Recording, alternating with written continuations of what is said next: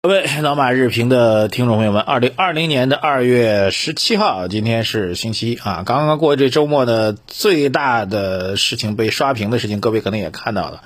就是关于再融资的新规吧，正式发布的啊。这件事情呢，应该会对资本上产生巨大的影响，而且特别是针对呃创业板啊，因为我们的我们节目关注的这个投资方向呢，就是在创业板市场当中啊。这件事情呢，对创业板产生重大影响。那么，首先明确讲一个最基本的概念吧。这样一个新规，对于整个创业板市场现在已有的以科技为主导的这波行情来说，构成记住了重大利好啊！当然，你先记住这词儿啊，后面我会详细的分解它。我想听到这词儿之后，很多人会有不同的意见，我会这个仔细给您做一下讲解。首先来讲哈，这事儿呢，其实不是一个完全的突发的一个消息啊。实际上，在去年十一月份的时候，证监部门呢就。公布的这个新规的征求意见稿，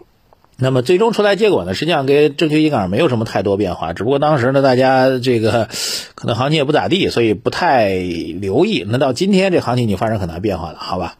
简单来说，首先这个对这这个事情的评价细节来讲呢，核心的一个点就是对于整个的上市公司上市之后的再融资，注意啊，全面松绑，全面的大幅度的松绑啊。举几个例子，您看一下啊。特别创业板啊，针对创业板有很大的调整。创业板股票非公开发行，不再要求两年盈利啊。以前呢，您必须得是赚钱的公司，你得是好人才让您去再融资，坏人对不起啊，没这机会。现在呢，您亏损也没关系啊，这是不是一个重大的放开呢？再比如说，那个再融资不再要求你以前融资额用完啊，我没用完啊，但是我又有新的项目要上了，我就俩项目叠加的，你管得着吗？哈，鼓励啊，不仅不管，而且鼓励。还有呢，这个非公开发行的数目啊，由之前的主板十个啊，这个创业板五个，统一上调到三十五个啊，这样的话就更容易找了。所谓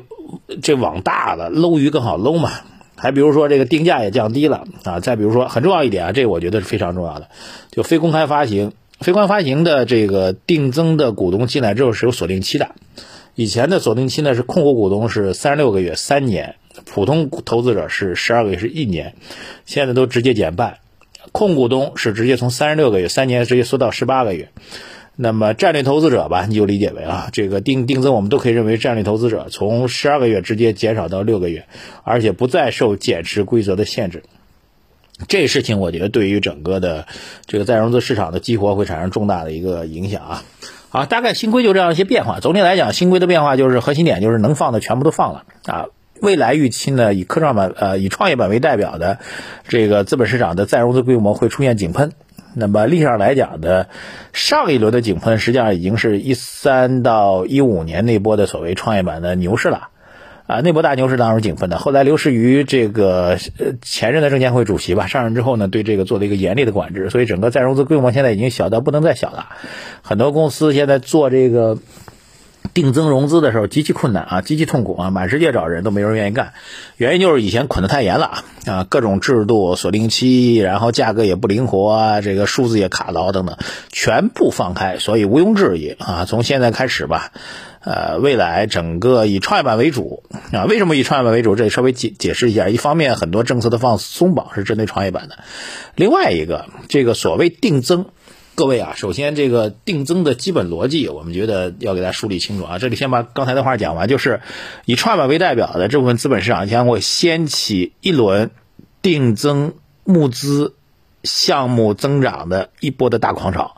这是一个非常确定的事情啊。一直到不知道未来哪个时间可能又会被收紧啊，希望不要这样啊。一直到未来可能收紧啊，至少对比于前两年，这个定增已经几乎是。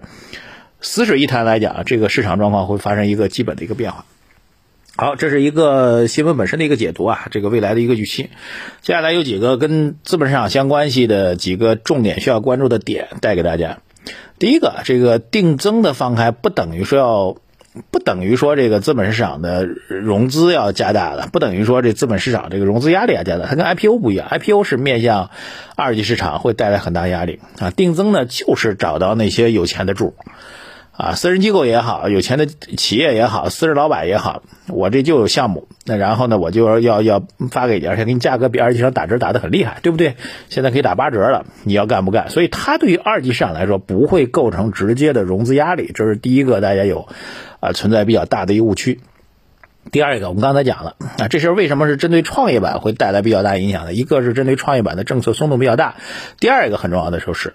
所谓的定增，并不是说上市公司傻不愣登就问人家去要钱啊，我我我要钱，我要钱，你给我钱，不是的，是什么呢？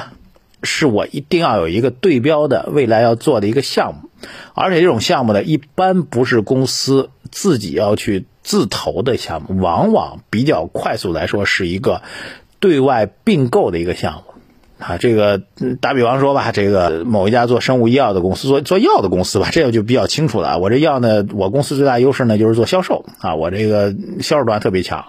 啊，不管是到医院还是到药房都特别强。但是呢，我产品能力比较弱，但是我销售端很强呀。所以你这边你你一个新的药品研发企业研发出一款新的药，我就直接收你，我定增拿了钱直接去收你，把这药装到我这儿来，你那儿有技术，我这儿有市场，咔嚓一下大家就形成一。双赢啊，这样逻辑就比较清楚了。所以，为什么创业板会有这样个更大的一个想象空间呢？因为所谓定增要做的项目或者外延式增长的项目本身，绝大多数都属于这种科技创新型的产业。那换句话说，这宝钢跟武钢，打打比方，但是宝钢武钢的合并基本上也是我们这个行政推导的吧？比如说宝钢说，我定增，嗯，干嘛呢？我要收购武钢啊？你觉得大家有兴趣吗？没什么兴趣，对吧？因为你只是两个传统产业，而且没有什么太大想象空间。那对于科技企业来说就完全不同了。第三，呃，这个为什么这个创业板会比较火的第三个理由啊？这我们第一个理由跳开了啊，第二个理由刚才刚才，第三个理由在现在啊。第三理由就是创业板的企业或者科技类企业整体给的市场估值比较高啊，这样的话对于融资方来说，啊，被收购方来说都会带来巨大的一个价值。打比方，您就还是讲那卖药的例子吧。您卖药啊，您一年能赚，比如你自己干能赚一千万的利润啊，一千万的利润，按照你那个，如果有个对应的市值的话，因为你股票不能流通嘛，你的股权不能流通，可能只能给你五倍、十倍到头了。那你这一千万的利润，如果装到我上市公司，我对应的可能是八十倍或者一百倍的利润，那这个市值就会增加很多啊。所以这部分市值的增长呢，实际上会给所有的呃股东、呃所有的被包括被收购方都会带来重大的好处。啊，所以第三个很重要点就是创业板企业的估值是比较高的，所以总结一下就是这件事情针对的就是新兴行业、科技类的企业，外延式的并购会带来重大的帮助意义啊，所以对创业板来说是构成更加实质性的重大利好，这是啊两个重要的点给大家解读下来。那么第三个重要点，那么很多朋友说，那你马博士说的花好道好全是利好吗？其实也不是啊，它有利空，利空很简单，就是。我刚才讲了一个时间点，就一三年到一五年是创业板的并购的一个高峰期嘛，包括那个什么暴风影影业之类的，对吧？呃，这个暴风科技是吧？然后到了一八年的时候出年报的时候，很多公司在爆雷。爆什么雷呢？爆的雷就是所谓的商誉减值。什么叫商誉减值呢？就是当年，比如，呃，一五年我收了一家对外并了一家公司，通过定增的方式，就是我们现在说定增啊，一五年干的啊，当时估值很好啊，因为这个这个市场也很好，所以那股价暴涨啊，外延式增长嘛。刚才给大家讲过这事儿了，估值又高，形成了一个良性的循环，对吧？但是呢，你三年过去之后呢，他在并购的时候，我在收购这个外延式被我收购企业的时候，被我收购的企业是有个业绩承诺的。业绩承诺一般是三年，那么从我们经验上来讲呢，前面一年到两年呢，一般被收购企业都能扛得住啊。但到第三年呢，就按照这个收购的协议呢，一般是第二年比第一年高增长，一般要求增长百分之十五到百分之二十以上利润啊。到第三年呢，很多被收购企业就撑不住了，撑不住之后呢，就会使得怎么样？你当年那个收购的溢价那么高，就是那所谓商誉那么高，兑现不了的，兑现不了就会暴雷。啊，所以往往这个并购到了第三年，业绩对赌到第三年或者第四年的时候就撑不住了，撑不住呢就会暴雷，就会出现所谓商誉的减值，所以才会出现了，一五年有一波并购的高潮，因为当时大牛市嘛，一四五一五年有波并购高潮，到一八年、一九年两年的年报的时候，这个商誉的减值的雷就爆出来了啊，所以各位要记住，我刚才讲全是当下的所谓重大利好，那放在长期来讲，上市公司去并购了一家。啊，通过定增的方式并购了外面的一个企业，这家企业在被被并购的时候允诺的当年未来三年甚至四年的业绩回报，那是一饼，这饼能不能兑现，这是三四年之后的一个巨大的一个风险。当然了，回到当下，那或者说短期来讲，从我们经验来讲，那前面一到两年，一般被并购企业都还是能完成的。那三四年之后，这个大雷，那就是各位可以算啊，今年是二零二零年，那可能到二零二二四年、二零二五年，那雷可能就天雷滚滚了，好吧？这里提醒给大家。好，再简单总结一下啊，就是这条的这这个非公开发行的新规，那么对。整个资本上来说，构成比较大的利好；而对于创业板科技类企业、外延式增长的项目扩张型的企业来说，构成这个啊极为明确的一个利好。那特别是啊，这里要强调一下，如果市场趋势本身就是向上的，这种并购就会形成一种良性的助推作用。刚才讲过了，收一家利润看起来并不很高的公司，估值可能还来带来巨大的帮助，有很大的想象空间啊。但是当行情本身就比较弱的时候，比如创业板可能科技板块就在熊市的时候，